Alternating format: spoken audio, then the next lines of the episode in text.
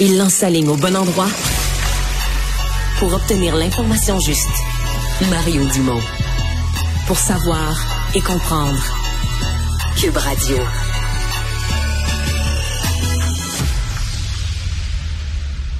Vous allez peut-être vous souvenir de cet événement. En même temps, vous allez me dire, il y en a eu plusieurs, malheureusement, là, des meurtres survenus à Montréal. Mais le 10 août dernier, euh, Jason Collin est tombé sous les balles. Ce qu'on comprend est tombé complètement gratuitement, mauvais endroit, mauvais moment sous les balles. Ça s'est passé à Montréal-Nord.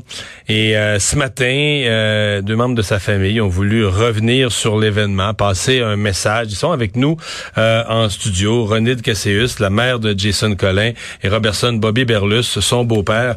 Bonjour à vous deux, merci d'être là. Bonjour. merci de nous recevoir.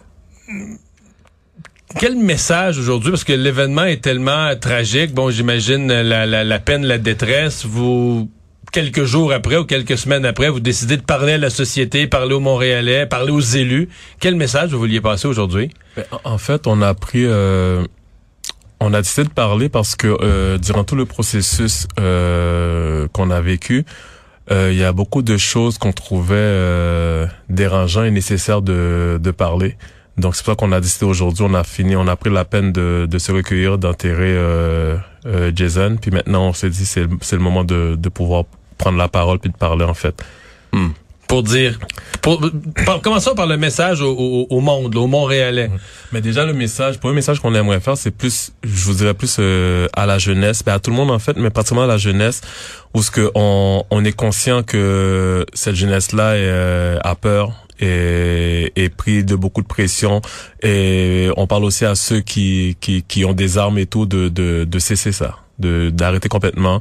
Euh, les jeunes qui se sentent dans l'obligation peut-être de vouloir se défendre, de se d'arrêter ça aussi parce que la violence engendre que la violence et cette violence-là va amener que de la douleur et tout, pas juste à la personne à qui vous en voulez, mais à toute hmm. une communauté, toute sa famille, tout le monde qui est autour. Puis nous, on le vit présentement. Euh, les amis, la famille, euh, les, les collègues de travail de Jason le vivent, puis on le vit très durement. Donc euh, c'est pas quelque, mm. c'est pas une voie dans laquelle il faut aller. Ça c'est une des premières choses que on trouve important de dire, c'est de demander aux jeunes de chercher d'autres options. On sait que beaucoup d'entre eux ont peut-être peu ou pas euh, confiance en, aux adultes ou euh, à la société, au, au, système, à la justice. Mais je, je, je, pense qu'il y a quand même une personne autour d'eux à qui ils peuvent faire confiance, puis d'aller vers cette personne-là, puis de, de, de, voir d'autres options. Mm. Ça, c'est vraiment important de, de de pas se laisser aller vers la violence en réponse à la violence.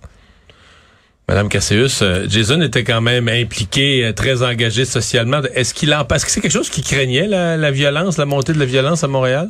Ben, en fait, oui et non. Comme tout jeune homme, euh, c'est sûr qu'il était conscient que ça existait. On peut pas, on peut pas faire semblant que ça n'existe pas. Mais euh, de là, on pensait que lui serait victime. Non, non, parce que justement, il c'était un jeune homme impliqué. Il encourageait les autres. Euh, euh, il était toujours disponible pour les autres. Donc c'était, c'était un être très, très, très disponible pour les autres. Et il passait vraiment son temps à, à, à encourager les gens à faire ce qu'ils ont envie de faire, des rêves, à, aller à l'école, que ce soit prendre un cours de conduite, peu importe, vous avez un rêve, accomplissez-le. Donc Jason, c'était le motivateur euh, de, ses, amis, de ses troupes. Et euh, donc il était conscient et il prenait aussi des... des euh, des actions par exemple il ne sortait pas euh, certaines heures ou bien il n'allait pas dans certains quartiers. Et là en ce moment il s'est retrouvé à Montréal Nord parce que justement il était avec ses amis euh, qui jouaient au hockey qui, qui a en plein jour. hockey. Euh, en fait début de soirée. début de soirée. Vers 22 heures à peu près. Ok. Ouais. Euh, donc ils se sont rencontrés là parce qu'ils avaient l'habitude de se rencontrer là. Donc c'est pas parce qu'il était un maniaque de hockey lui. Il voulait faire aimer le hockey aux autres et difficile d'être plus maniaque. Ah ouais, oh, oui, oui. un passionné de hockey un vrai là. et oui il en parlait tout le temps il pouvait en parler 24 heures par jour, il se tannait jamais, il avait une passion comme pas possible pour le hockey. Ouais.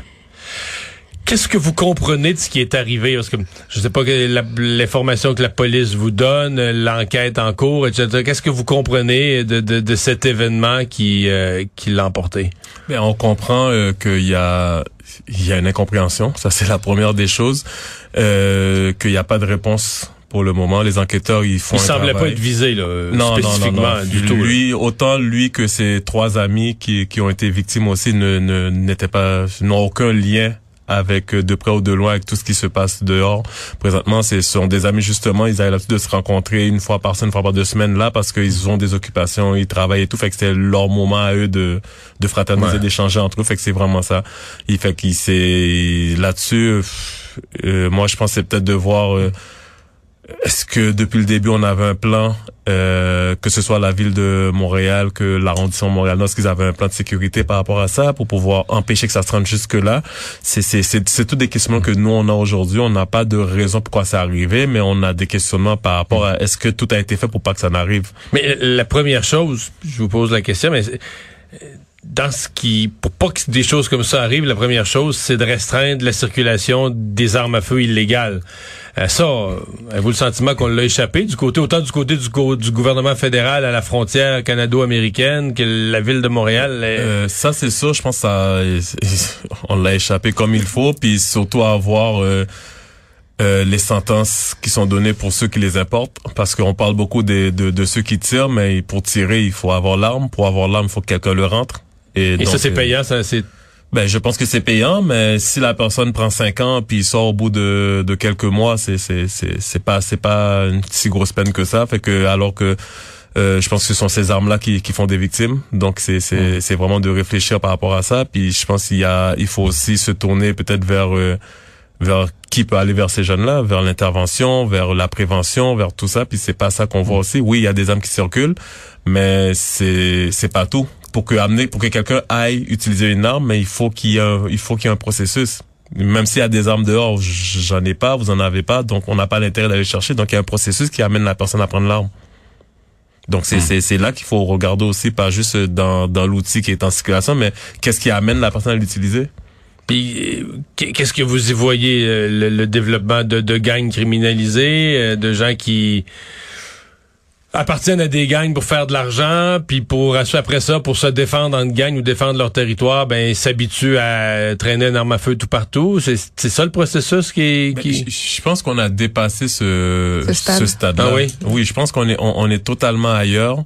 On, on, est dans dans des jeunes qui sont désillusionnés, dans des jeunes qui se sentent obligés de se protéger parce qu'ils ne se sentent pas protégés par la par la par la société, dans dans un système où ce que il y a de tout. Il y a, il y a la, il y a la criminalité, il y a, il y a la délinquance, il y a peut-être des problèmes de santé mentale. Il y a un mélange tellement immense de, de, de, de, de tout. Puis je, vous dis ça parce que euh, je sais pas si vous avez su, mais elle a 20 ans d'expérience en intervention. Moi, j'en ai 18 comme travailleur de rue, donc on en voit donc les deux, vous êtes dans le domaine du, travail de rue, de l'intervention près des jeunes. Oui, jeunes familles. Fait qu'on on voit l'évolution, on voit les, les difficultés qu'il y a. Puis c'est, je pense que si on veut euh, arriver à bout de ça, c'est c'est il, il faut il faut un vrai plan et c'est pas un plan de juste injecter dans la police. J'ai rien contre le fait d'injecter dans la police, mais il y a un déséquilibre qu'on injecte pas dans la police.